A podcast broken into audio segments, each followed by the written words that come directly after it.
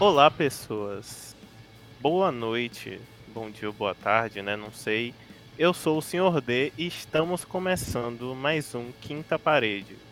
Hoje, no nosso último programa da temporada e com o nosso quadro que vocês adoram, que é o Quinta dos Infernos. Estou aqui com meus amigos e um convidado muito especial, então, fala aí, galera. Bom dia, boa tarde, boa noite, galera. Quem tá falando aqui é Enzo. Com esse podcast lindo mais uma vez nessa semana maravilhosa, né? Infelizmente vai ser o, o último podcast dessa temporada de 2020, né? Mas 2021 estamos voltando com força total e novos projetos. E a gente sobreviveu a 2020, 2021 vai ser muito bom. É, então, quem já fala aqui é John, como vocês conhecem. É, estamos aí, né? Vamos falar hoje sobre as magias. É, nós, estudantes de cinema, e falar sobre a magia no cinema e magia de modo geral também. Tamo aí.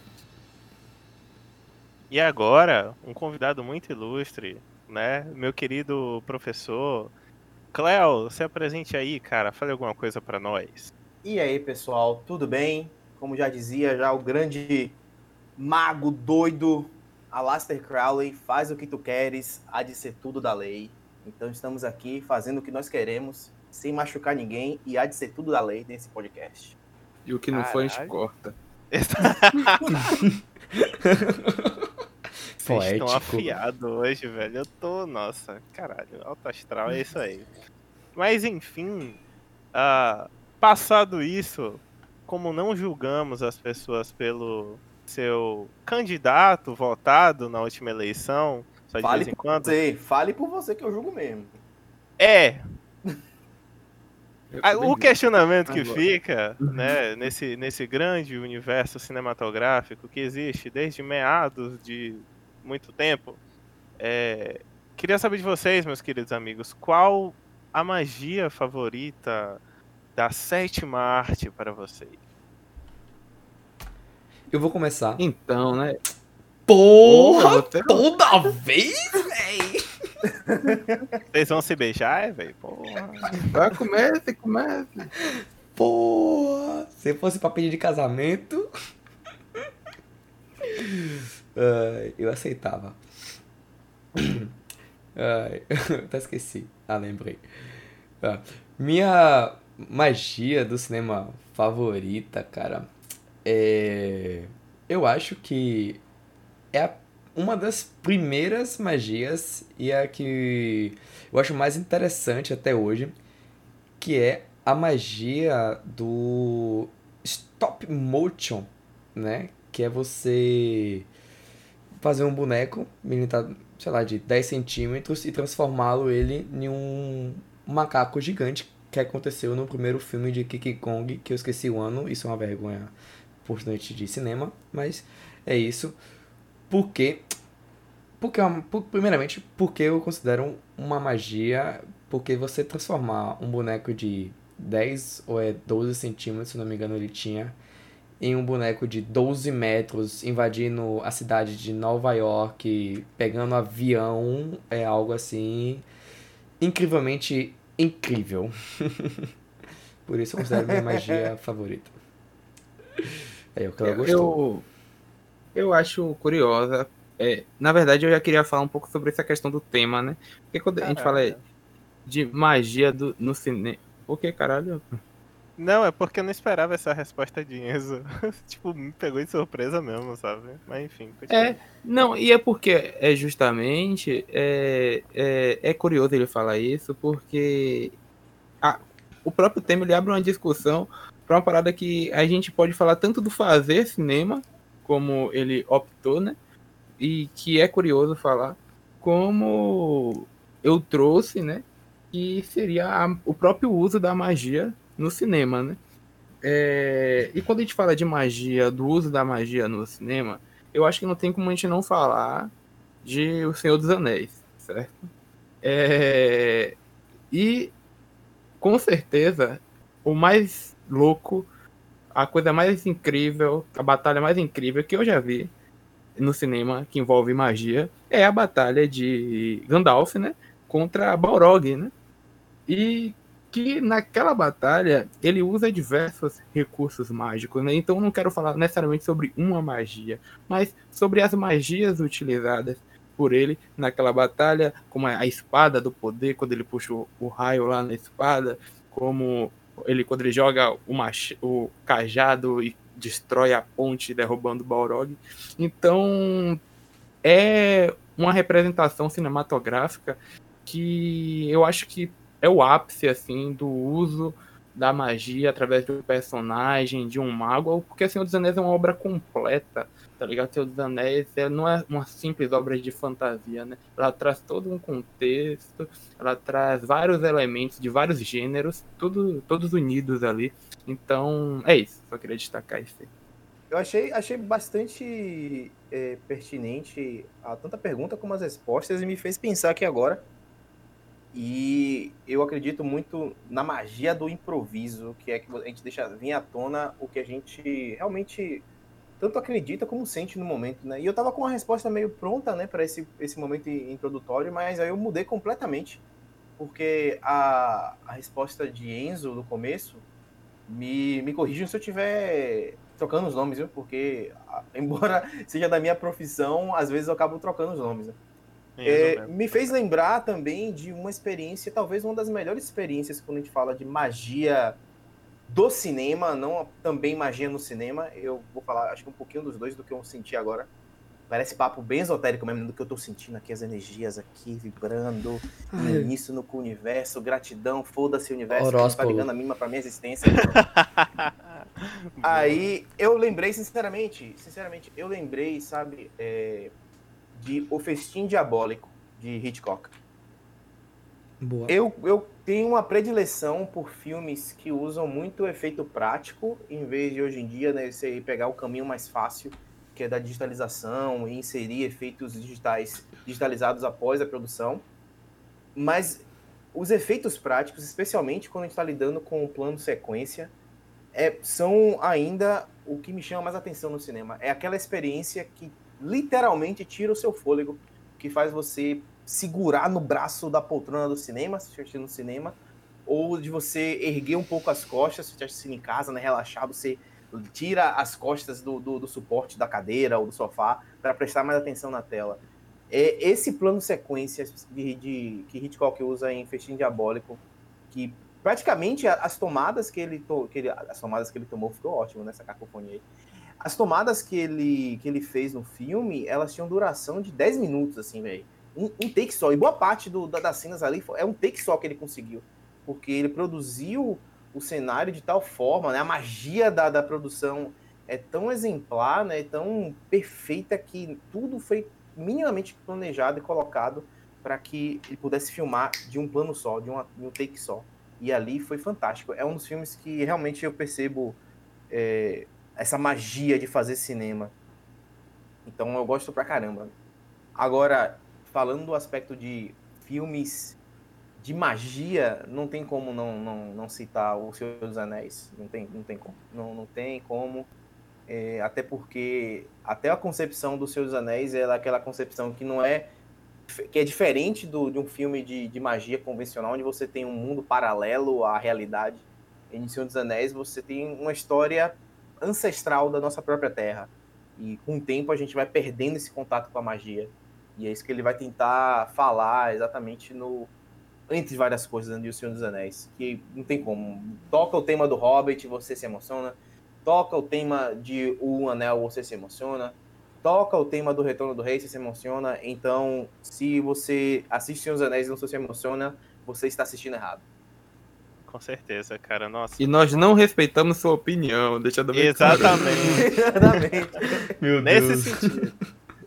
É, mas caralho. Mas gostei. Nossa, Dá uma boa discussão. Eu adorei os, eu adorei os exemplos e tudo mais, cara. Também tem um Hitchcock, velho. Nossa, ó, o nível lá em cima. velho, mano. pô, Hitchcock é sem palavras, né, velho? Até é, os fotógrafos também que trabalhavam com Hitchcock, né? A galera sim, da direção sim. de fotografia. Eu esqueci o nome dele agora. É... Enfim. Mas é, é, é, vários lances assim, o efeito vertigo, né? Aquela parada, Sim. enfim, é, vai, vai, vai, vai, vai, vai, continua, continua. e aí, cara, é. Porra. como vocês já falaram, né? Como não falar de Senhor dos Anéis também, inclusive tá na pauta, né? Não pode faltar Senhor dos Anéis, cara. É simplesmente uma das minhas sagas favoritas. Mas, dito isso, o exemplo que eu queria utilizar, cara, justamente para iniciar uma discussão que eu pensei enquanto eu estava pesquisando esse tema, é que a minha magia favorita do cinema é a força. E aí, eu queria saber de vocês o que é que vocês acham, né, sobre a força. Se a força poderia ser considerada uma magia.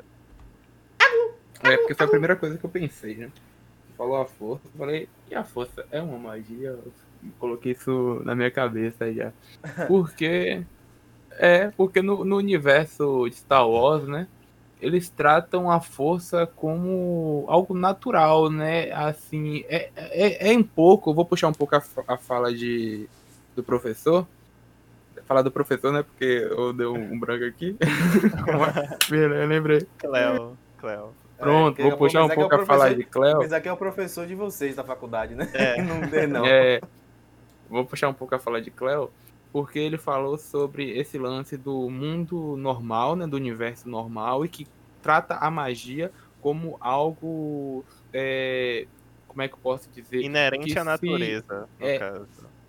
Não, isso não. é Star Wars. É, no caso, o que ele falou seria no sentido de que, é, por exemplo, o Harry Potter tem o, o, hum. mundo, certo? E tem o mundo da magia, que é Sim. algo que está distanciado desse mundo, tá ligado? E Sim. em Star Wars, a força, ela é algo inerente à narrativa. Ele, ela tá lá, ela é um elemento que faz parte e não é algo que está fora, sabe? É algo que é é, é, um recurso do universo mesmo ali, sacou? Como na Terra-média, a própria magia, como o Carl falou, já é um lance do próprio universo, da própria Terra-média, tá ligado?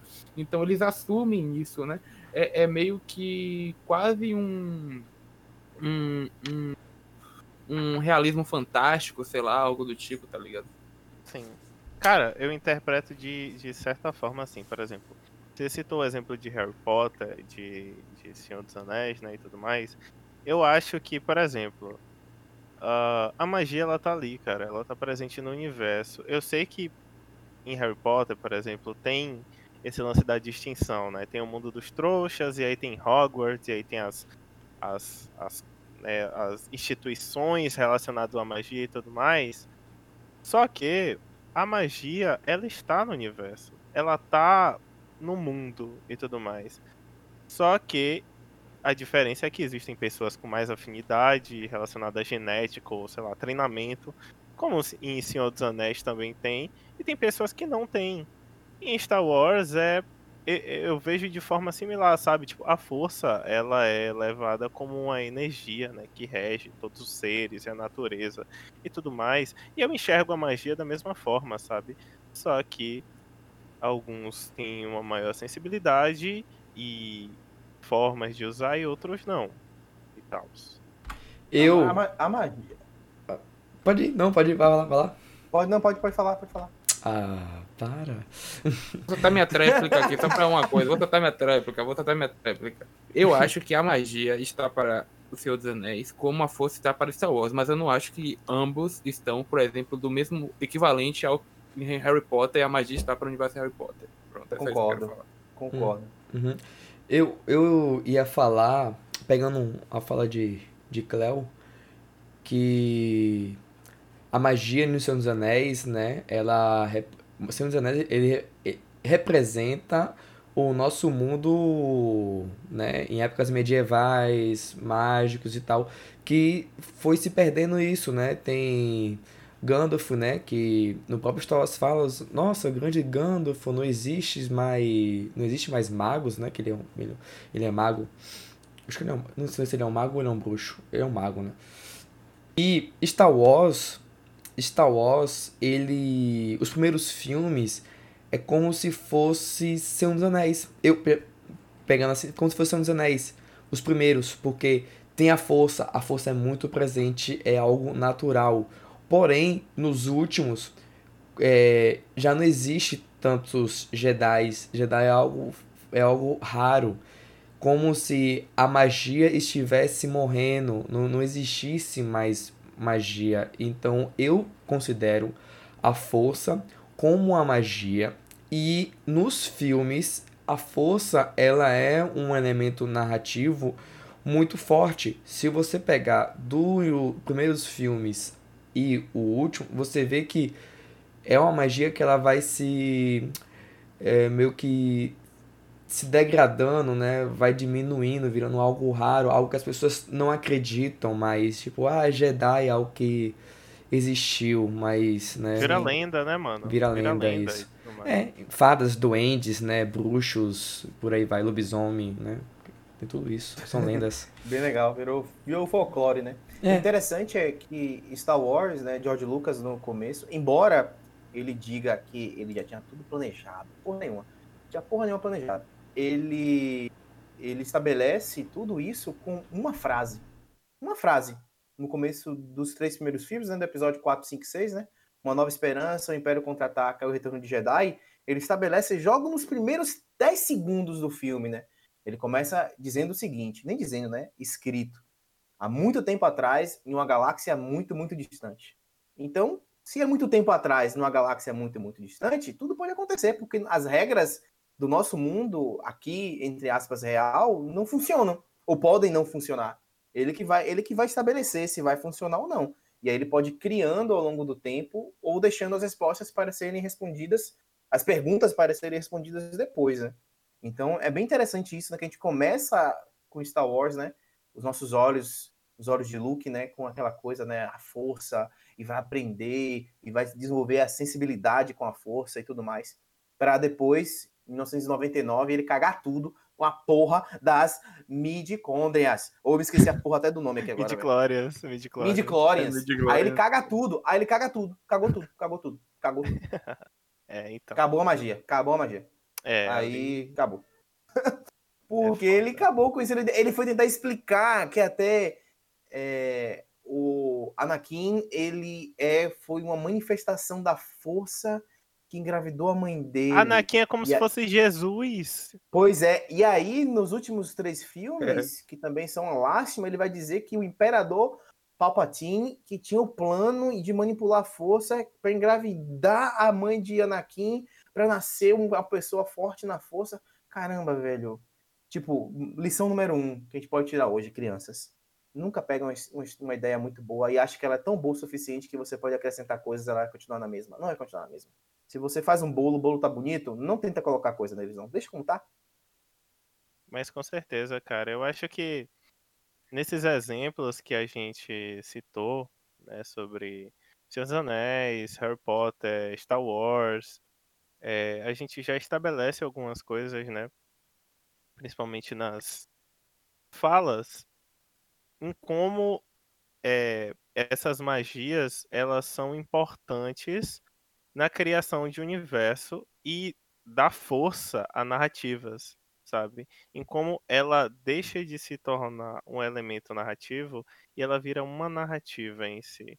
Então, é, acho muito da hora isso, né? Que a partir de um conceito, como senhor professor citou, né, da força, surge ordens, como a Ordem Jedi, os Sith, a Primeira Ordem, o Império, uh, em Harry Potter, é, os Comensais da Morte, em Senhor dos Anéis, né? Tudo aquilo lá, o, o Sociedade do Anel. Esse, é, mas não tem. No, no Senhor dos Anéis, especificamente, não tem, tipo. Os elfos. Não há ordens, ordens mágicas, não é? Você tem Sim. umas pessoas mais sensitivas. Porque, na verdade, é o seguinte: uma coisa que o cinema ao longo dos anos conseguiu demonstrar é, com uma certa fidelidade muito alta com essa questão esotérica, né, representação do esotérico é o conceito principal e mais básico de magia, que é o quê? É a habilidade de uma pessoa interferir no mundo. Então, a magia é isso, né? Sua habilidade de interferir no mundo à sua volta. E às vezes a gente pensa que é uma coisa muito mais mirabolante, às vezes não. É só a sua habilidade. Se você coloca um perfume, por exemplo, você quer interferir no ambiente à sua volta para que as pessoas tenham uma melhor aceitação em relação à sua presença. É um tipo de magia se a gente for analisar pelo esse conceito. Então, no, no Senhor dos Anéis, eles não se organizam tanto como sociedades secretas, ou sociedades mágicas, né? Mas no, no, no Star Wars se organizam, né? Ou no, principalmente no Harry Potter, né? Que acho que é o exemplo mais popular, mais latente hoje em dia dessa geração é o Harry Potter, né? Da organização em sociedades mágicas, né? E que é bem legal.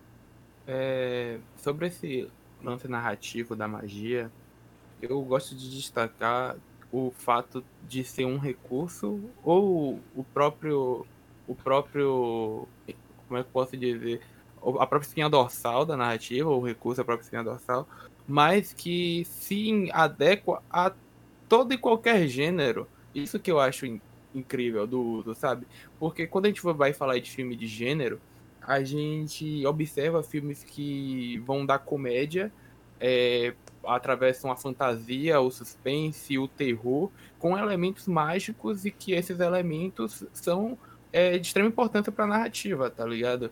Então, como é, os filmes de gênero eles se apropriam desse recurso que é a magia, sabe? Isso que eu acho muito interessante. E outro ponto que eu citei já alguns gêneros, mas um ponto também que eu quero discorrer é sobre a animação porque em outro podcast eu já tinha falado sobre isso, que é uma ideia que eu tenho sobre animação, porque a animação é, um, é, uma, é uma técnica, né? E é uma forma de representar, de fazer cinema, na qual você não tem mais limites físicos, sabe? Tudo bem que hoje em dia com os efeitos especiais você consegue chegar bem perto, mas não tanto quanto uma animação pode representar. Então, talvez, na minha opinião, talvez a animação seja a possibilidade de você representar o ápice da magia e de todas as possibilidades que você pode fazer, sabe? E aí isso a gente tem vários exemplos. A gente tem é, exemplos que não exploram tanto, mas que, tipo, são grandes exemplos de filmes, como, sei lá, o Castelo Animado, como é, anime, sei lá, Full Metal Alchemist. É, recentemente eu vi uma animação do Toro é, da Netflix, Contos de Arcádia, sabe? Que é mais infantil, mas é muito boa também. Enfim, é um tem tem também, se for de, de animação, de animação não. É... A Viagem de Shihiro também tem, mano. A Viagem de Shihiro. Cara, também... a Viagem de Shihiro, só, só japonês entende aquela porra, man. é. A gente fez um podcast da Viagem de Shihiro também. Eu não cheguei a ouvir não, mas é porque Viagem de Shihiro tem muito tem muito elemento folclórico John falou de, de, de, animação, né? Tem um anime que fala muito sobre isso, que é Black Clover, né? Porque tem em um mundo que tem pessoas que têm tem magias, realmente são magos, aí cada um tem uma categoria lá e tal, e tem um menino que ele, tipo assim, não tem, não, não é que ele não tem, o que ele tem é tão forte que é algo que só ele consegue ver que ele tem aquela magia. Então ninguém mais sabe. E ele não sabe como controlar. E é um, um, é interessante porque você não coloca mais o mundo físico, você coloca um mundo 3D, 2D, né? Um, um, o desenho. Então você é um, um, um infinito de criatividade que você pode explorar para você fazer, uma fazer a narrativa com a, com a magia do, do anime e a magia de você produzir também isso, né? Também tem, tem muito disso. Harry Potter, por exemplo, é o mais forte, né? Que vocês comentaram aí também sobre narrativa Cara, de, de magia. Só não, não deixando a peteca cair de Harry Potter, eu só queria fazer um comentário muito rápido para eu chutar o balde depois do que vocês falaram. Vai se foder, John. É, deixar é, para chutar o balde depois, é de uma coisa muito interessante que eu achei sobre Harry Potter, né? Que é sobre uma magia de Harry Potter, que é. eu acho que é a magia mais famosa, que é o Avada Kedavra, né? Que ele, o significado da palavra é justamente a origem da palavra mais mais conhecida relacionada à magia por todo mundo, que é o abracadabra, sabe? Uhum. Ele é a origem dessa palavra que antigamente ela era usada como uma como um ritual, né, de cura para retirada de doenças. E o significado original dela é que é que a coisa seja destruída. Só que no universo de Harry Potter isso muda de contexto porque as pessoas usam a magia umas nas outras. Então o que passa a ser destruído é a outra pessoa. Por isso que ela é uma das três maldições imperdoáveis de Harry Potter.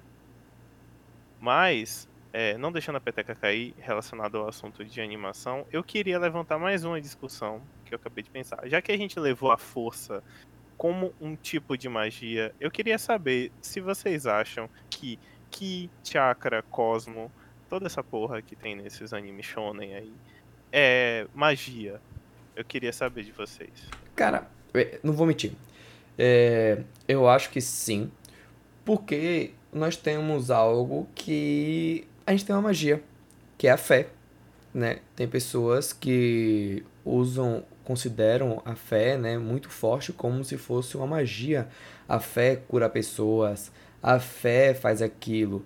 Se a fé é as pessoas, né, consideram tanto, tem gente que fala, né, fé, milagre e tal, é considerado como uma magia, por que o chakra do, do Naruto, por que o cosmo do Cavaleiro Zodíaco não seria considerado uma magia, entendeu? É, é uma coisa assim que de se pensar, né? Porque em Cavaleiro Zodíaco eles creem nas, no, no Zodíaco, né? Em Naruto é o chakra, que é algo que você trabalha. Não, não é todo mundo que tem né? Na, na, tem alguns episódios que mostra que tem gente que não não consegue ter um chakra muito forte, tem ter um chakra muito fraco, e daí não vira ninja, né? Vira, sei lá, padeiro. é, mas é Ou então vira mostra... né? Porque, tipo, em Naruto tem as diversas formas. Tem a forma de usar o chakra com ninjutsu, que é, né, enfim, Genjutsu, que é ilusão, e Taijutsu, que é trabalhar o corpo mesmo, né? Luta corporal e tal. É, mas é, é algo que, é, é, algo que você você aprende, você cresce em si. E, e é considerado, sim, sim. né? Então, beleza. A fé é considerado uma magia também? Sim. É, eu acho que. Eu acho, eu acho esse lance de, de analisar esse tipo de magias, entre aspas, que você falou que se seriam ou se não seriam, é porque existe o nosso olhar de fora da obra, existe o nosso olhar de dentro da obra. É, eu acho que de dentro da obra, se a gente for às vezes a gente pode considerar que não é, tá ligado? Mas se olhar de fora da obra, a gente pode considerar que é. Por que eu falo considerar? Porque a gente faz paralelos, a gente cria paralelos com, com outros, outras representações de magia que nem a gente está fazendo aqui durante todo o podcast. É, sobre esse lance da fé, eu acho muito bom ainda ter falado isso, porque a verdade é que todas as representações de magia no cinema, em todos os campos de arte, etc., surgem da humanidade mesmo, né? Surgem de nossas crenças, surgem da, do, do, esoterismo, surgem do mistério, surge de tudo isso. Então a fé, ela, a fé cristã, ou seja, a fé seja lá qual for, ela também é um elemento inerente da humanidade, tá ali desde sempre, tá ligado? Independente do que seja, é, é um elemento mágico porque você não não não prova, sabe? Você não não é físico, não é químico, não é, enfim, sabe? e aliás, é existem mágicas que você faz que são físicas e são químicas, mas enfim, a fé, vocês entenderam o que eu quis dizer. O interessante, o interessante é a gente, talvez, sobre, sobre essa, essa sombrinha, né, esse guarda-chuva, que é a palavra magia, muitas outras concepções ou muitos, muitos outros é, conceitos estejam é, incluídos, né? E a gente fica, fica um terreno muito cinza, né? Que a gente não sabe o que é um, onde começa um e termina o outro. E aí é muito interessante porque uma pessoa pode, a, a, princípio, quando ela ouve a palavra magia, ela pode pensar ou na concepção natural da na, no, é, contemporânea de mágica, de ilusionismo, a ideia de você ser ludibriado, né?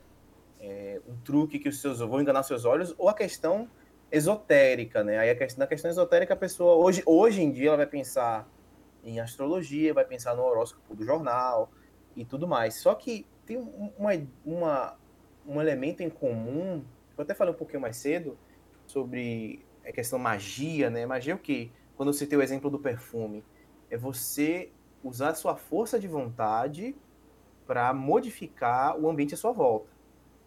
Então, a fé, se você. A sua fé é o ponto principal, vamos supor assim. Você quer casar. Vamos trazer um, um, um exemplo para nossa, a nossa cultura. Você quer casar. E é que as pessoas fazem quando elas querem casar, as mulheres principalmente, elas pegam uma imagenzinha de um santo e elas colocam essa imagem de um santo dentro, de, de ponta cabeça dentro do congelador.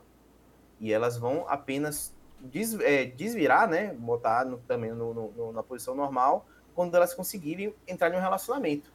Então, ela tá usando da força de vontade dela para fazer uma, uma ação, uma atitude para modificar o ambiente. Se vai modificar ou não, outros 500.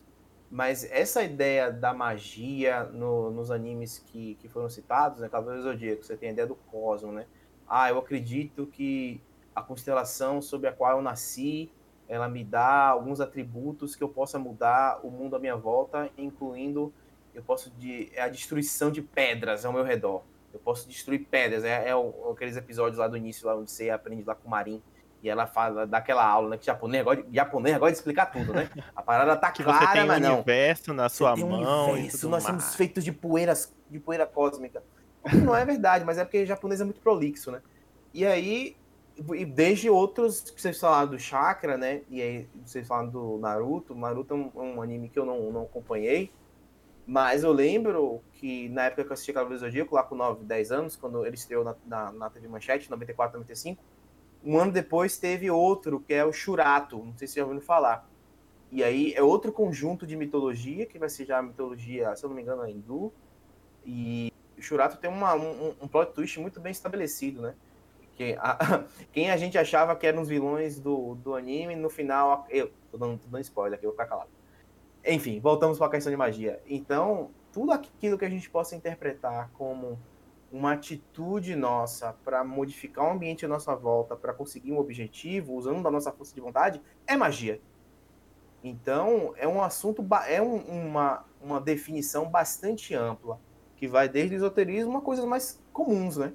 Então, se a gente for falar de obras do cinema que falam sobre isso, no que não vai faltar é obra do cinema que falam sobre isso, né? Porque é coisa do nosso dia a dia. É coisa do nosso dia a dia. Talvez, a- ainda mais num, num país como o nosso, né? O Brasil, sincretismo, né? A pessoa é católica, ela vai no centro espírita, hoje mesmo ela reverenciou Yansan, é um sincretismo, é um andar com a parte lógica, nem todos andam com a parte lógica, e andar com essa parte mais esotérica, mística, né? No dia a dia. E que vai, naturalmente, se o cinema é uma manifestação cultural de, de um povo, vai ser transmitido também é, no cinema, isso, nos filmes. Sim, e- você falou agora aí de, de Santa Bárbara e Ansan, né? E também é, é, é, como a, a, a magia, né? Esse negócio, ele cria, né? Ordens, cria sociedades, essas coisas, né? Porque candomblé, né? Tem Ansan, o catolicismo, Santa Bárbara que, né, são é, é uma ordem, né? É a igreja, o candomblé e tudo mais, que são magias, né, no nosso mundo real, né? Se é que é real, né? Se não vivemos em Matrix. E tem, tem também tem a sociedade do, do que essa magia faz. Por exemplo, é, Senhor dos Anéis. O Senhor dos Anéis aí, não sei quantos anos tem, todo mundo é fã, todo mundo ainda faz cosplay até hoje, né? Tipo assim, claro que não tá ainda no, não é muito no- auge, né? Mas tem gente que faz ainda, né? Porque não, não foi a magia usada no cinema, né? Não foi Gandalf, pá, metendo lá o, o, o cajado, abracadabra e pô, não. Mas foi a magia que a magia que o diretor, né, falou assim, olha, toma aí, ó. Que o cara falou assim, porra, nossa, esse filme aqui mexeu comigo, virei fã, aqueceu meu coração, né? Que é, essa é uma magia que está, está presente no cinema, que é você criar afinidade com o filme, por você se vestir com o personagem, é você, né, sentir orgulho, tá ali, não, gostar, eu quero me sentir poderoso igual Gandalf é poderoso, né? Igual Smog, né? Pã, uma parada assim, né? Star Wars mesmo, galera, até hoje esse coisa de, de Star Wars, né? Hoje tem, né? Tem vários filmes e tudo mais. O, o... Quem nunca aí se esquivou de, de sei lá, de, a mãe jogou a, a sandália, se esquivou e falou, eu sou o Neo. tá ligado? Porque é uma magia que... que, que... Ah, não, pensei que, pensei que você ia falar que quem, quem nunca aqui, quando viu a sandália da mãe virada, desvirou para não correr o risco. É uma magia também, é uma magia. É uma magia. É uma magia. Não deixa de ser. Quem, quem nunca aqui, quem nunca aqui bateu na madeira três vezes? Quem nunca? É, pois é. Tá ligado? É isso. Pois então, são, são, são magias que que não são magias cinematográficas, né, ficcionais, mas são magias o, que encantam a gente, como eu disse no, início, né, que a magia que usei um termo, né, usei uma magia técnica, que é o stop motion, né, se transformar em alguém, é, é, Matrix mesmo, é uma, qual é a magia de Matrix? Os efeitos especiais, né, todo mundo se encantou, então tem muito disso. Então isso cria isso, isso cria ordens, exatamente. né? Cria ordens, cria fãs, né? Quais são as ordens? São os fãs, são as coplays, são grupos do Facebook, Orkut, sei lá, essa parada, tá ligado? Eu, eu, eu, eu gosto da, de, de Enzo porque ele começou falando de ordem, religião, aí foi pra cosplay, aí É, pá, aí conseguiu criar rapaz. uma relação dessas duas coisas, tá ligado? Eu não sei se vocês já, se vocês já tiveram contato, mas fica aqui a sugestão. Deem uma, uma lida sobre magia do caos. Hum, que é o conceito é o conceito mais livre porque hoje você falou né ah não que as sociedades mágicas né que a magia vai compelir as pessoas a se organizarem em grupos né com hier- hierarquia né e a gente vai ter essa, essa zona cinza né entre religião as organizações religiosas e as organizações mágicas também né no final é um tipo de religião também uhum. é, só que não é organizada e nem isenta de imposto É, acho que a principal diferença é essa. E aí, é, Uhum, a magia sim. do caos é, é o que a gente vai com- com- encontrar no cinema hoje, nas mensagens subliminares, até de maneira não subliminar. Que a ideia é o seguinte: você não precisa pertencer a um sistema mágico que outra pessoa criou. Você não precisa estar sob a hierarquia de uma pessoa mais experiente em uma organização mágica ou numa organização religiosa. Você mesmo pode não concordar em acreditar em alguma divindade mágica ou não, né? Que já está estabelecida. Você pode criar sua própria divindade. Você pode acre- acreditar em Spock e Spock passar a ser uma divindade e você fazer rituais, entre aspas, que você pode convocar a sabedoria de Spock ou convocar a experiência de Spock para você para que te guiar em alguma coisa. Então hoje o que tem sido muito falado em relação à magia de forma contemporânea é a magia do caos. A gente vai encontrar muitos autores, especialmente quadrinhos, que eu acho que é a mídia que eu mais consumo hoje em dia, né? Alan Moore, Grant Morrison, Neil Gaiman, e as obras deles que foram adaptadas para o cinema, né? Como o V de Vingança, Watchmen, contém muito disso, né? A Liga Extraordinária não, que ficou uma bosta. Mas tem muitos conceitos de magia do caos, né? Das entidades. Se você acredita em algo, Neil Gaiman fala muito nisso, né? Em American Gods, na adaptação da série do livro, do romance para a série, ele fala o seguinte: deuses são reais, seja eles qual forem, basta você acreditar neles. Se uma pessoa acredita, não importa o- se o mundo todo diga para ela, não, não é verdade. Se ela acredita, para ela, aquilo é real, e aquela, aquela entidade existe para ela. Aí a questão é toda se ela quer ou não convencer o resto do mundo à volta dela a acreditar também, né? Aí ela vai criar um todo um sistema, criar até uma, uma religião e procurar a isenção de imposto do Estado. Mas, É, é, é sim, tipo assim, tem gente que acredita que personagens de filmes são Que a Terra é deuses, plana. Que a Terra é plana, né? Que estamos em Matrix, que na verdade isso aqui tudo, na verdade esse podcast aqui não existe, isso aqui é um puro jogo de The Sims que alguém tá jogando, e isso aqui é só um- uma, Que a se- Lua é uma uma fase nave. secundária. é um side Uma quest. nave é. É, que a Lua é uma nave, tem gente, pô, mas. é, enfim, eu, eu, eu gostei muito desse, desse conceito, né? Eu vou, com certeza, vou dar uma pesquisada, porque eu gosto muito desses, desses autores que você falou, professor. Véi, Cara, você me lembrou a parada, eu tenho que falar agora, eu lembrei, você falando da lua nave. Não, eu tenho que botar isso pra fora. Eu tava vendo um cara dizer que quando Fala. a gente pula, não é a gravidade, que joga a gente pra baixo, é a, é a terra plana que sobe, tá ligado? Caramba, velho. E eu falei, Cara, é muito como criativo. assim? Cara, Caralho. Não, sabe, sabe qual é o meu realmente problema com isso? É porque, tipo, tem duas coisas que eu sinto. Tipo, primeiro eu sinto um choque e aí depois eu sinto curiosidade pra saber como a pessoa chegou naquela resposta. Então eu dou corda, entendeu? Mas enfim.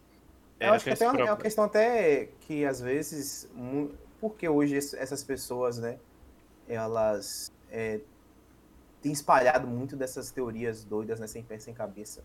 Para ela faz todo sentido.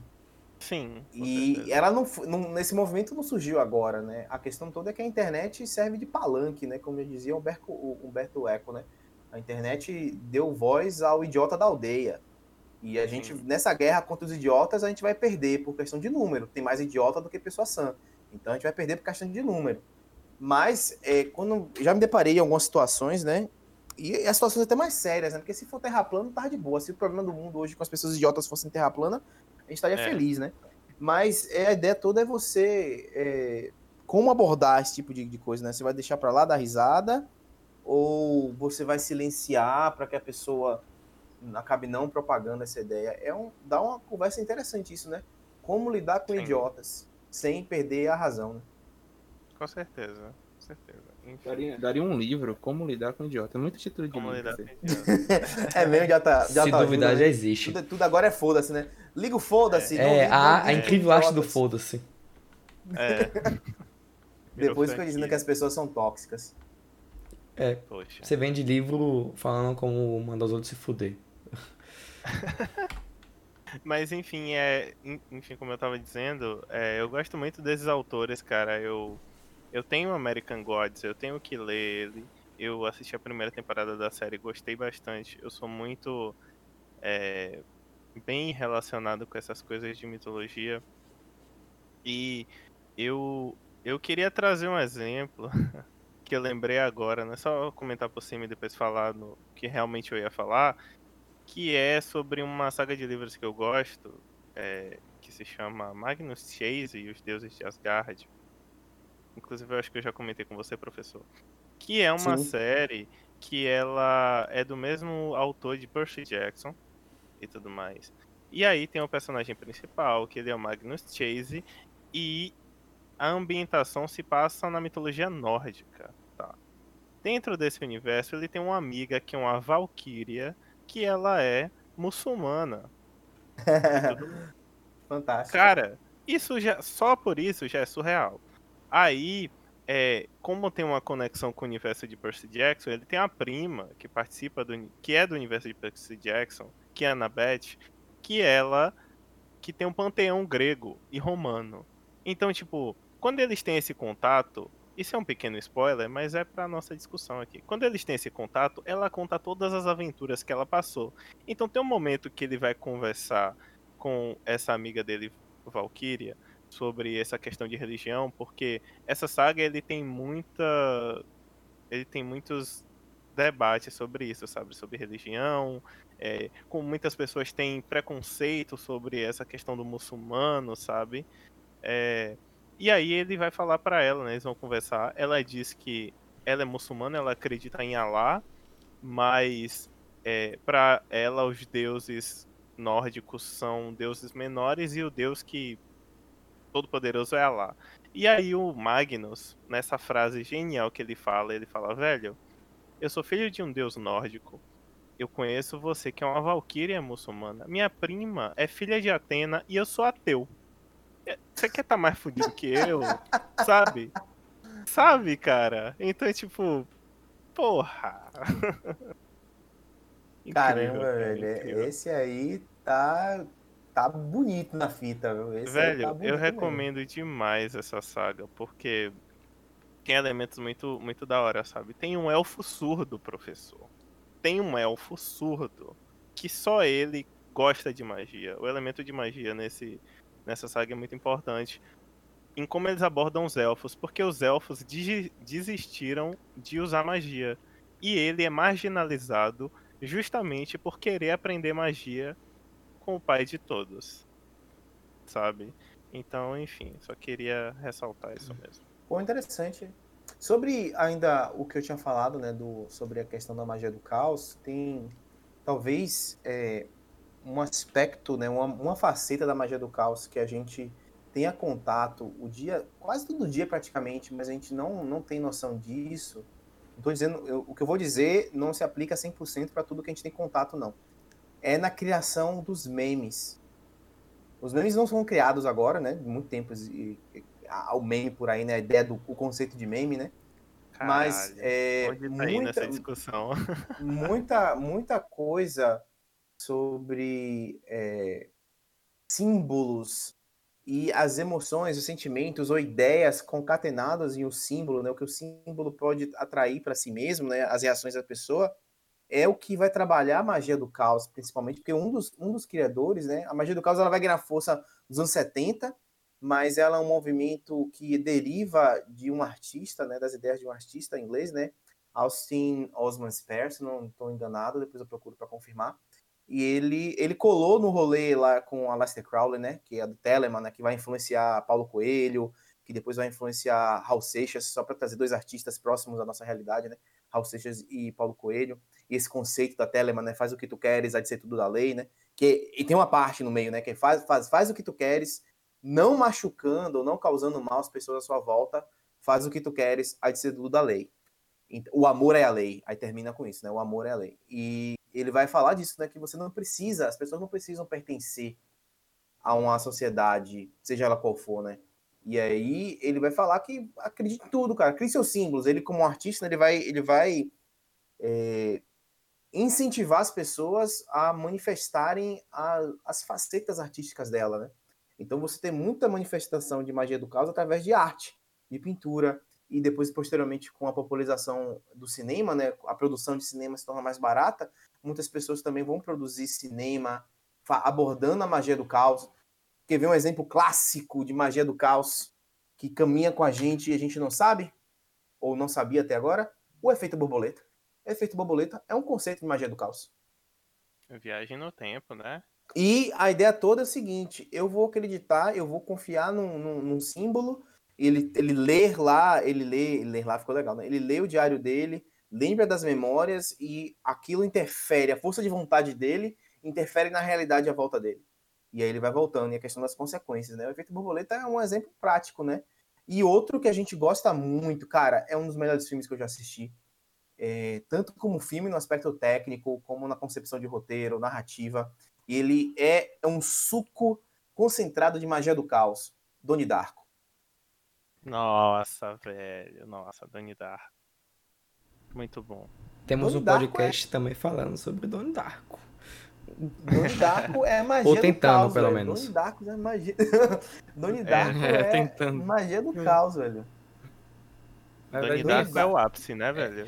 Porra. Uma- Mas é isso, tipo. É, a magia do caos, né? Tipo, você já entra aí na, na discussão entre é, magia negra e magia branca, né?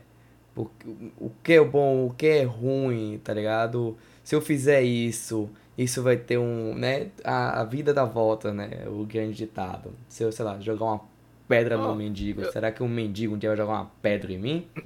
Eis a questão. Deveria. deveria.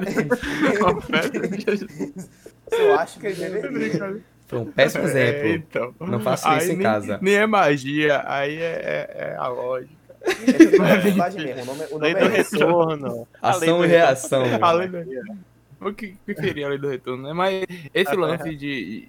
Esse lance, eu falo muito assim, né? Esse lance. Enfim. Esse lance. Esse lance. É, é, é, o cinema, eu, eu gosto como o cinema, ele se apropria dessa dualidade, né? Porque ele se apropria de qualquer forma, independentemente da magia, né? E, mas ele se apropria desse, desse lance da dualidade, dessas forças opostas que, é, que se encontram, né? E, e a magia, como também existe, né? Dentro da magia, essa, esse lance do que seria bom e o que seria mal, o cinema ele também se apropria disso e utiliza em suas obras. Eu lembrei agora, eu gosto muito de animação infantil, eu gosto bastante de assistir animação infantil. E eu assisti Príncipe, o Príncipe Dragão, é uma animação do mesmo diretor de Avatar, é, além da Jang, né? Pra vocês não acharem que é do James Cameron. e aí, e aí é, ela trata um pouco desse assunto, claro que num ponto de vista para o público dele, né, que é infantil, só que eu achei muito interessante como eles trazem esse lance da dualidade é, e como os pontos de vista talvez seja o principal fator que, repre... que, que, que determine o que é bom e o que é mal, né? É quem conta a história. É, eu sempre falo isso. A, o grande, a grande questão não é a história, é quem conta a história, né? É meio que isso. É, né? Porque se você for pegar, né? Quem, quem conta a história é quem vai fazer o enredo, né? Se aquilo ali é bom ou mal e tal. Mas, tipo, jogar É, as nossas narrativas são assim, né? E até trazendo para o âmbito social e etc. É, enfim. É, porque se você, por exemplo, é...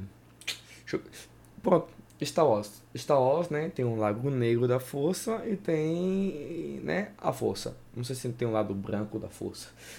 O lado da luz. O lado da luz, pronto. Né? O, Qual é o, no Star Wars, a, o, no Star Wars, o conceito da força, o lado bom ou, ou ruim, ele é até bem controverso.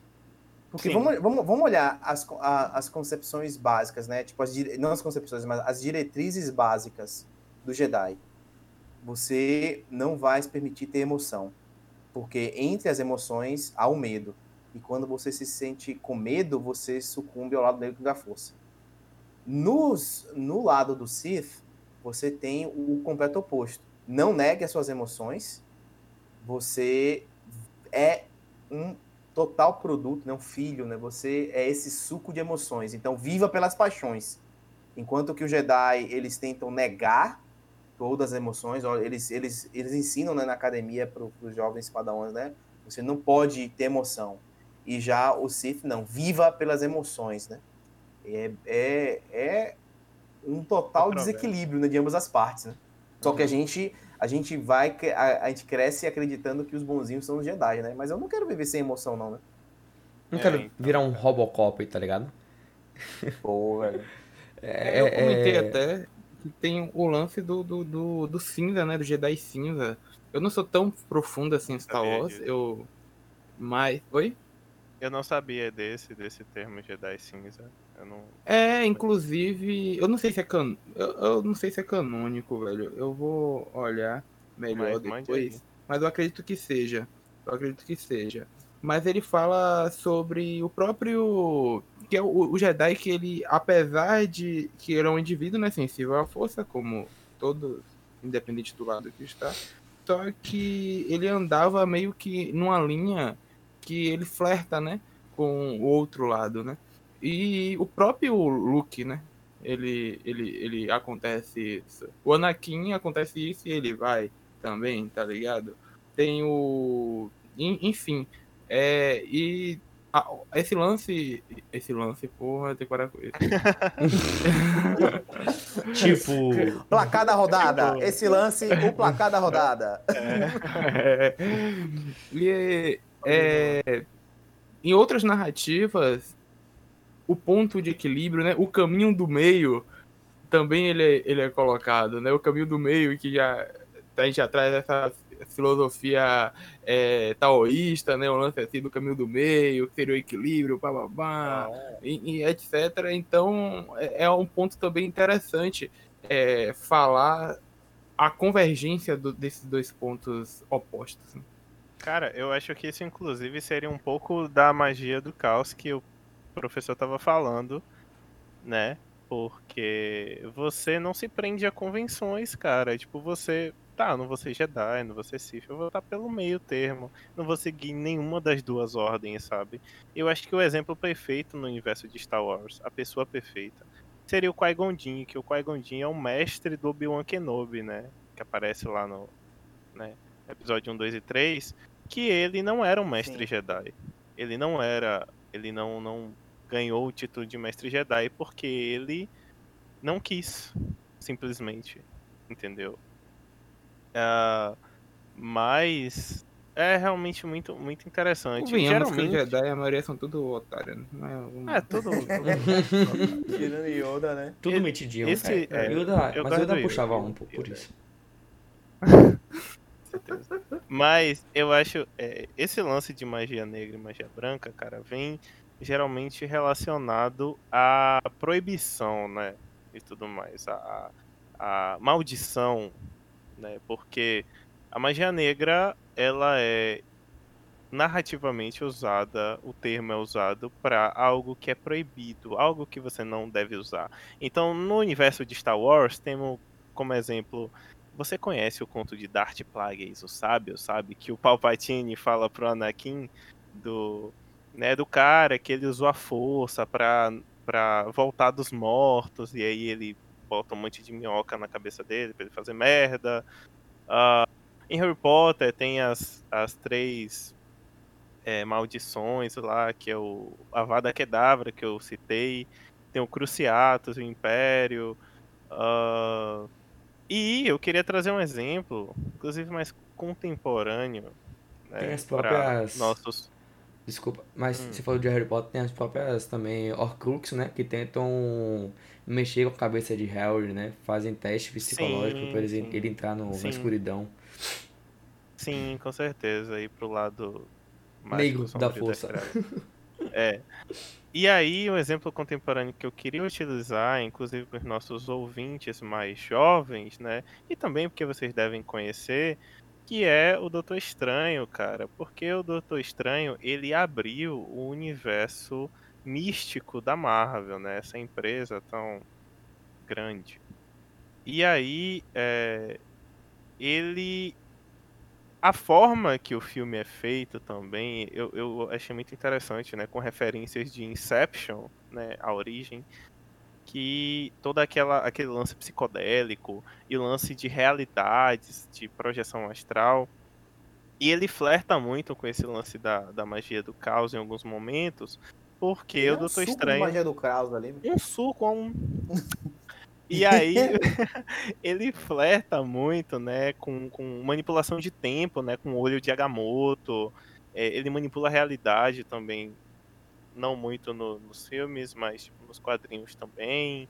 É, enfim, ele, ele é uma representação muito boa dessa magia do caos e também porque ele já surge desafiando ah, esses conceitos, né, principalmente colocado por tanto tempo pela anciã, né? Que era a senhora lá do. é, do tempo lá e tal, que administrava tudo. O responsável por isso, na verdade, você vai ver, não só na Marvel, mas os quadrinhos em si, não vou dizer na, na concepção é, primordial, né? Mas é, você tem muito disso, acho que na Era de Prata, depois do, do, do- das primeiras duas décadas, né? Que você tinha muita propaganda, super-heróis servindo como propaganda para o governo americano, para o exército, né? Em anos da Segunda Guerra. E você vai ter isso na Era de Prata já com, com Stan Lee, Jack Kirby. O, conceito, o Stan Lee ele, ele tinha uma, uma, uma abordagem mais social, né? Ele tentava fazer críticas sociais não veladas, muito pelo contrário, não eram nada veladas, só que muito bem escritas, né? Com a ideia dos X-Men, por exemplo, o Quarteto Fantástico. E o Jack Kirby, ele tinha essa ideia mais, eh, não vou dizer esotérica, mas porque pode, pode perder o peso, a pessoa quando ouve a palavra esotérica, ela fica nada para isso, né? Mas ela, ele tinha esse lado mágico, mas não mágico tipo de magia, mas mágico assim de, de, de mexer com, com o imaginário da gente, com os símbolos, através dos heróis que ele criava, né? E principalmente e os personagens, vários personagens que ele, que ele criou, né? Depois ele veio para DC Comics, mas na Marvel ele foi muito, muito responsável, né? E a gente vai acabar vendo um filme de uma das criações dele, né? Que é dos Eternos. É criação de Jack Kirby. E a gente vai ver, o filme já tá para ser produzido, né? O, já, o elenco já tá fechado, um elenco caríssimo, né? Um elenco caro, caro. Milhões, milhões gastos no seu elenco. E o filme deve sair em 2021, 2022, né? Se um meteoro não atingir a gente. Eu espero muito que o meteoro atinja a gente. Nossa, obrigado. A gente tá fazendo hora A nossa espécie tá fazendo hora extra nesse planeta já. Não, a gente já tá aqui Magia só vegetando. E. Mas. Eu acho que a pior das magias é a publicidade que faz a gente comer McDonald's, engordar e morrer. E a gente olha uma publicidade de uma bariátrica. é uma magia mesmo, cara. É uma magia mesmo. Você falou mesmo, a magia das cores, né? É uma magia, né? Magia, Que- é, magia da publicidade. É uma magia da publicidade. Ah, A publicitário magia é tudo que faz você querer coisas que você não precisa pra comprar com dinheiro que você não tem, pra trazer uma felicidade que você sabia que já tinha, ou não sabia que já tinha, né? É, Inclusive, um abraço a todos os ouvintes aí que fazem publicidade, estão fazendo. Entendeu? Gostamos muito de vocês. Eu espero que não tenha saído eu falando que publicitário era otário, né? Porque eu falei isso antes de você falar isso. Mas Isso aí, o John vai botar com Ah, John, certeza, corta! Você se fudeu. Corta não.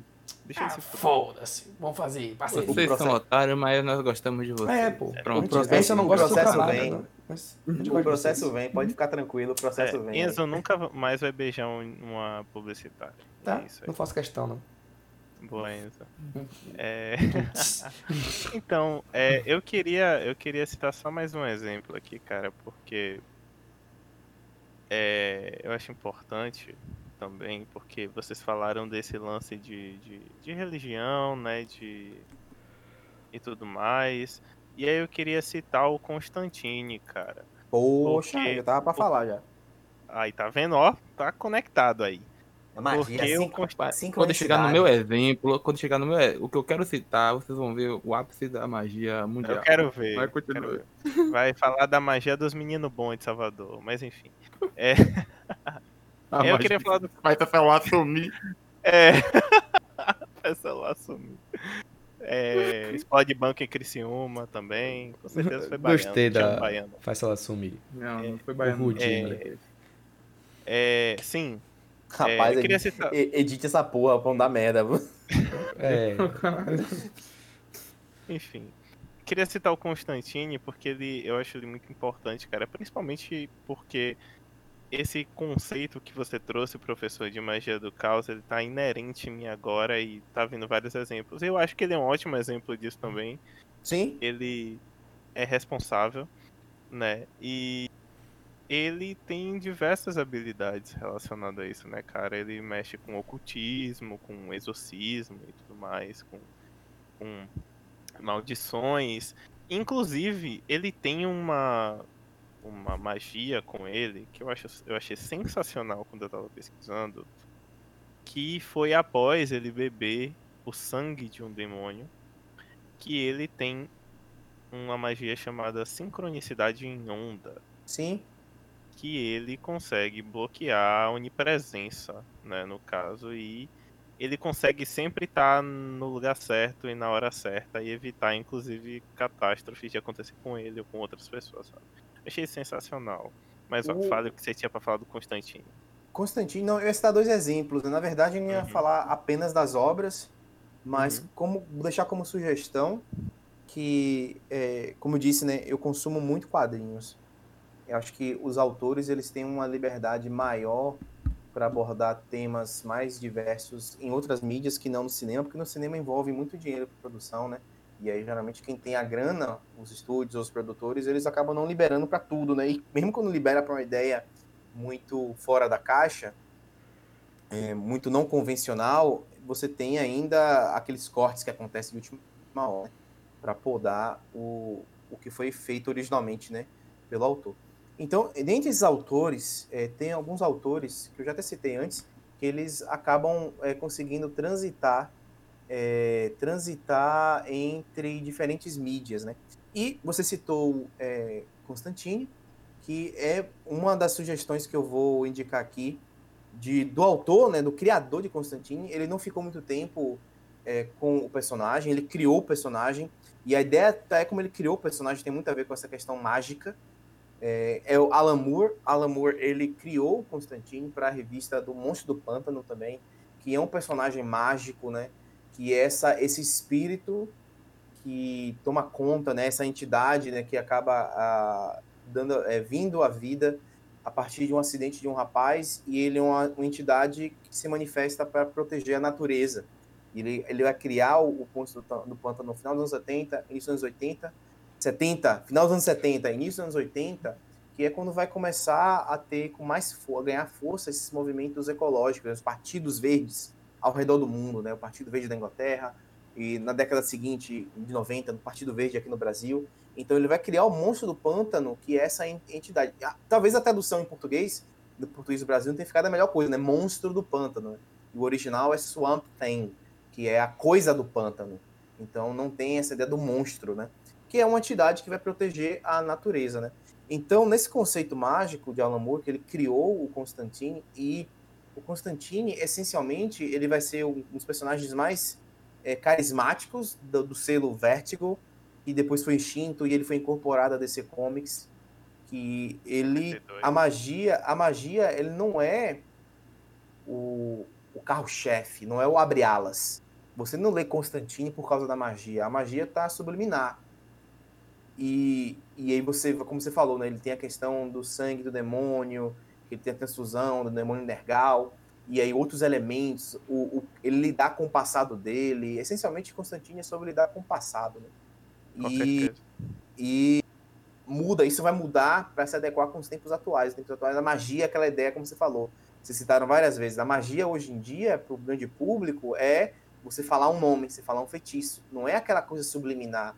Não é como eu disse, você colocar um perfume e você vai alterar o ambiente à sua volta e o perfume sendo agradável, não vale ser perfume ruim, o perfume sendo agradável, as pessoas terão uma reação muito melhor contigo, a sua presença ao redor delas, né? E é uma forma de magia também, né? Vestir uma roupa bonita, se é, portar. Isso também é educação também, né? Educação e higiene, né? Então, às vezes educação e higiene pode se confundir com magia, né? Mas o que eu quero falar, eu vou até colocar uma foto no grupo da gente aqui do que a gente está tendo agora dessa gravação, que é uma obra muito, muito visceral de tô subindo agora a foto de Alan Moore, que é Prometeia. Prometeia é, tem uma arte fenomenal. Vai falar dessa entidade feminina chamada Prometeia e que ele começa, ele começa a história dizendo: Prometeia, se você não existisse, a gente teria que criá-la. Ou seja, se você acredita, é verdade. Então ele já começa nesse sentido, ele já começa abordando o personagem fictício como verdadeiro. E ele vai criar um arcabouço histórico na narrativa dele, elementos que vão estabelecer a narrativa, dizendo assim: olha, Prometeu já esteve no Egito com a. Ele vai, ele vai elencando personagens femininas reais, verídicas da história. Como se essas personagens verídicas fossem, em algum momento, tivessem sido, em algum momento, possuídas pelo espírito da Prometeia, né?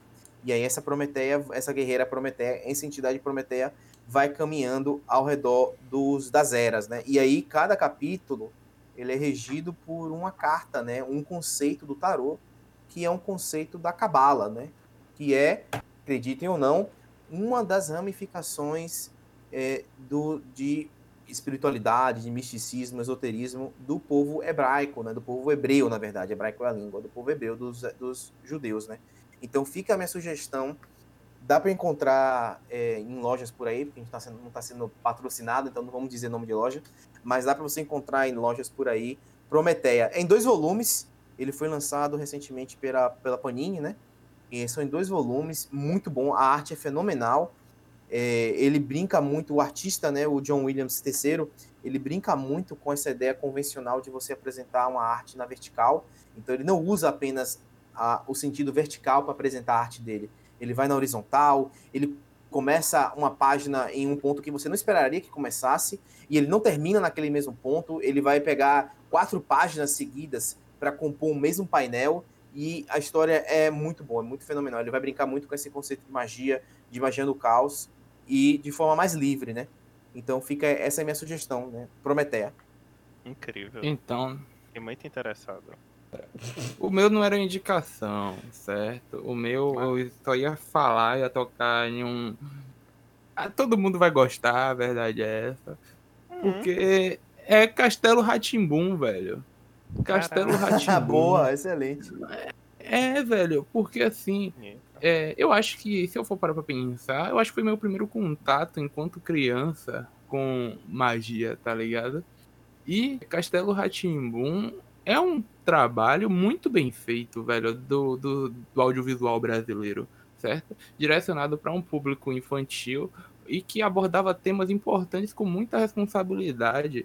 Então, eu estou citando é, Castelo Ratibum principalmente para falar de elementos mágicos, né? Como recurso educacional. Falando em educação e higiene, como o colega falou, Castelo Ratimbum, o ratinho lá tomando banho. Então, é... Uhum. Sim.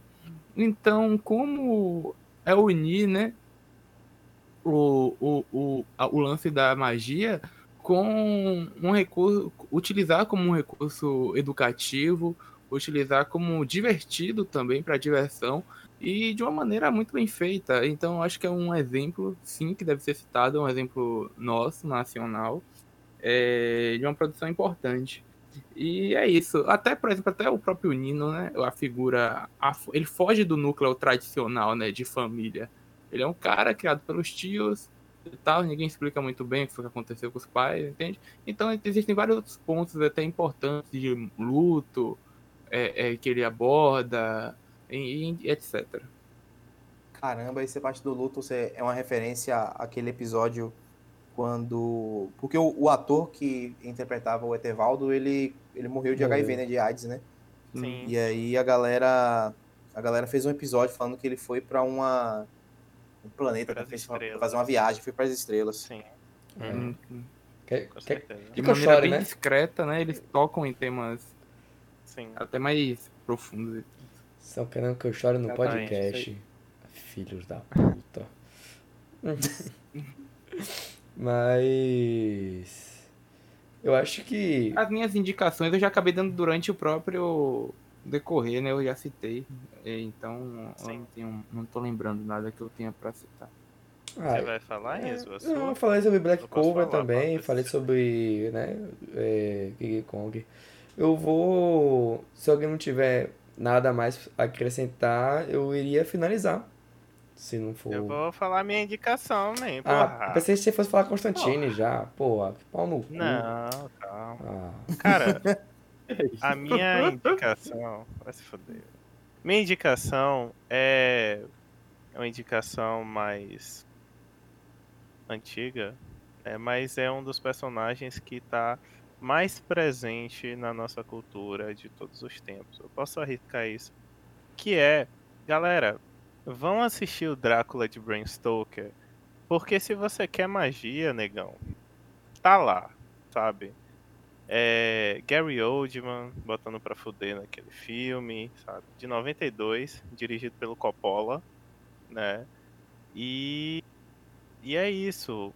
Mais recentemente a Netflix fez uma série, né? Com três episódios, uma minissérie, que eu particularmente gostei bastante porque ela é em vários aspectos bem fiel ao livro, né, do Drácula. Então, é isso. Essa é a minha indicação. Drácula, aquele filme é foda, velho. Com certeza. Tá em minha lista. Mas pode encerrar, ainda. Eu sei que a garganta tá coçando. Oh, hum. Tem uma animação de 63. a, é, a espada era a lei. Nossa, que fala sobre que de Merlin. Sim. Com, é, é a, a, melhor representação de tipo de. Como é o nome dele? É Merlin, Arthur, Merlin, essa, Arthur, essa galerinha aí, velho. Velho, aquilo ali é uma obra de arte. Eu, eu, não gosto da Disney enquanto indústria, mas aquilo ali os caras. É, é, assista, velho. É, Esse foi o meu primeiro contato com magia, cara. Velho, 1963, essa animação é muito boa, muito boa. É muito boa tinha VHS dela. Minha indicação é Thundercats. Acabou.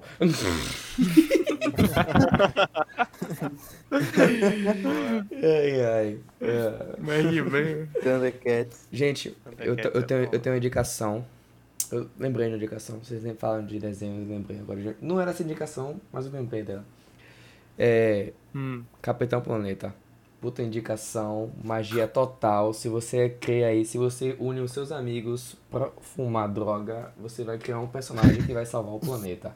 É o Capitão Cara, Planeta. Se você une seus amigos pra fumar droga, ou beber vinho São Jorge e, e assistir Capitão Planeta, Pronto. O professor descreveu quinta-feira, velho. Que bonito. Não, tô brincando, galera. Rapaz. É. Brincando, cara. Ai, ai. Caramba, velho. É... Aqui, poxa, velho. Esse assunto, arte, pra mim, chama muita atenção, velho. Um, dia eu ainda vou estudar cinema de forma acadêmica. Acadêmico Nossa, do Salgueiro. Uhum. Acadêmico Ó. do Salgueiro. É, rapaz, é, olha só. É, o- o- vocês já deram uma lida ou estudaram um pouquinho sobre a concepção dos símbolos do tarô? Não, nunca Hum, não. parei. Eu sei o que é, mas Cara. não. Fica aí, fica aqui a sugestão. Vocês que estudam arte, porque o cinema é uma arte, talvez a mais, mais presente em nossa vida hoje em dia, além da música. Uhum. Rapaz, isso é, leia um pouquinho sobre o tarô, eu até sugiro isso como uma pauta. A representação artística do tarô, velho, você fica, tipo, ou com a cabeça explodida, ou com o cu no chão. Um dos dois. ou às vezes os dois, velho. Porque é uma, é uma representação, velho, de aspectos culturais muito foda, velho. Só que, claro, né? A gente não tá falando dessa ideia de ser cartomante, não, né? Tô falando da, da, da simbologia, né? Dos símbolos que envolvem o- o- a criação do tarô, né? Tô olhando aqui, tô folheando aqui a revista que eu sugeria e, pô, velho, é fodíssimo demais, velho. Aham. Eu fiquei muito interessado, eu vou comprar, provavelmente. Não, realmente sugiro, pô. Eu, eu, vou, eu vou ver se eu acho o PDF.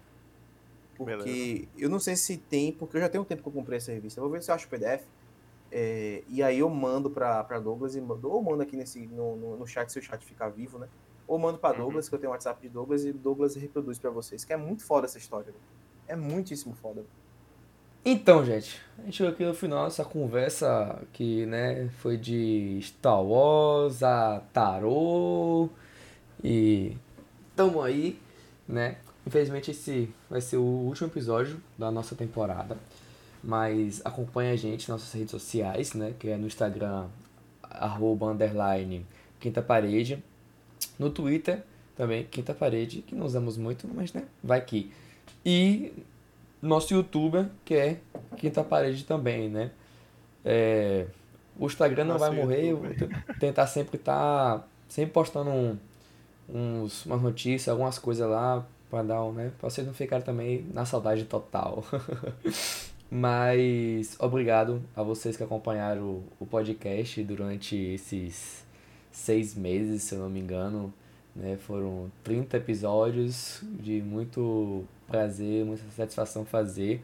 Obrigado, Cléo, por ter vindo, ter aceitado nosso convite. Adorei a discussão, adorei você, cara. Obrigado pela dedicação também do, do, do Gibi, né? E, e é isso. E esperem a nossa nova temporada do Quinta Parede. Se alguém tiver algo a falar, falem. Quero que agra- agradecer também. Eu que agradeço o convite. Obrigado pelo convite, por me tolerar durante esse tempo. que Eu nem sei, nem contei quanto tempo. Foi tão legal que a gente não tempo passar, né? Verdade. Uma hora e meia. É, então agradeço, agradeço muito o convite para esse bate-papo super, super, super divertido, né? Foi, engra, foi, foi engraçado, fez lembrar de muitas coisas da, da infância também, no Castelo Ratibum, caramba, velho, Castelo Ratibum, velho.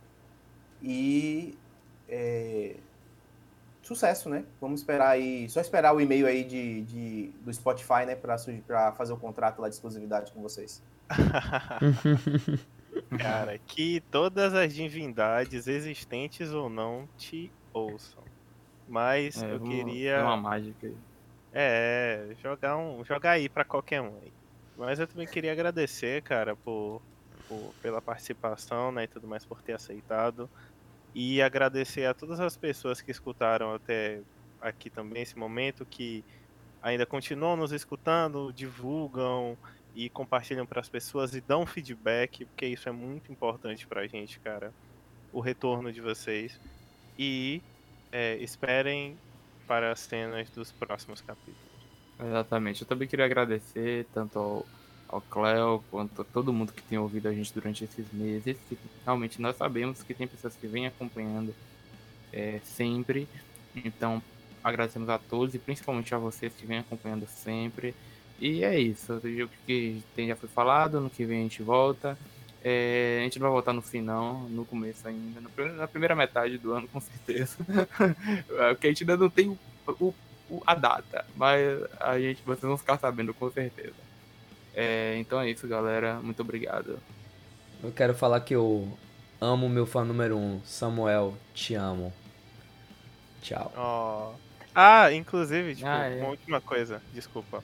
É, essa pauta foi sugerida por Samuel e por Lorenzo, meus queridos amigos e meu primo que acompanham o podcast desde o início e sempre dão feedback e compartilham. Tá? Não esqueci de vocês dessa vez. É nóis. É, tem muita gente que fortalece aí. Tem ele, tem Clara, né? Que claro, também com certeza. fortalece. Tem muita gente que tem fortalecido. Quem não lembrava, você sabe. É isso aí, a idade chega pra todo mundo. Valeu, galera. É nóis. Valeu.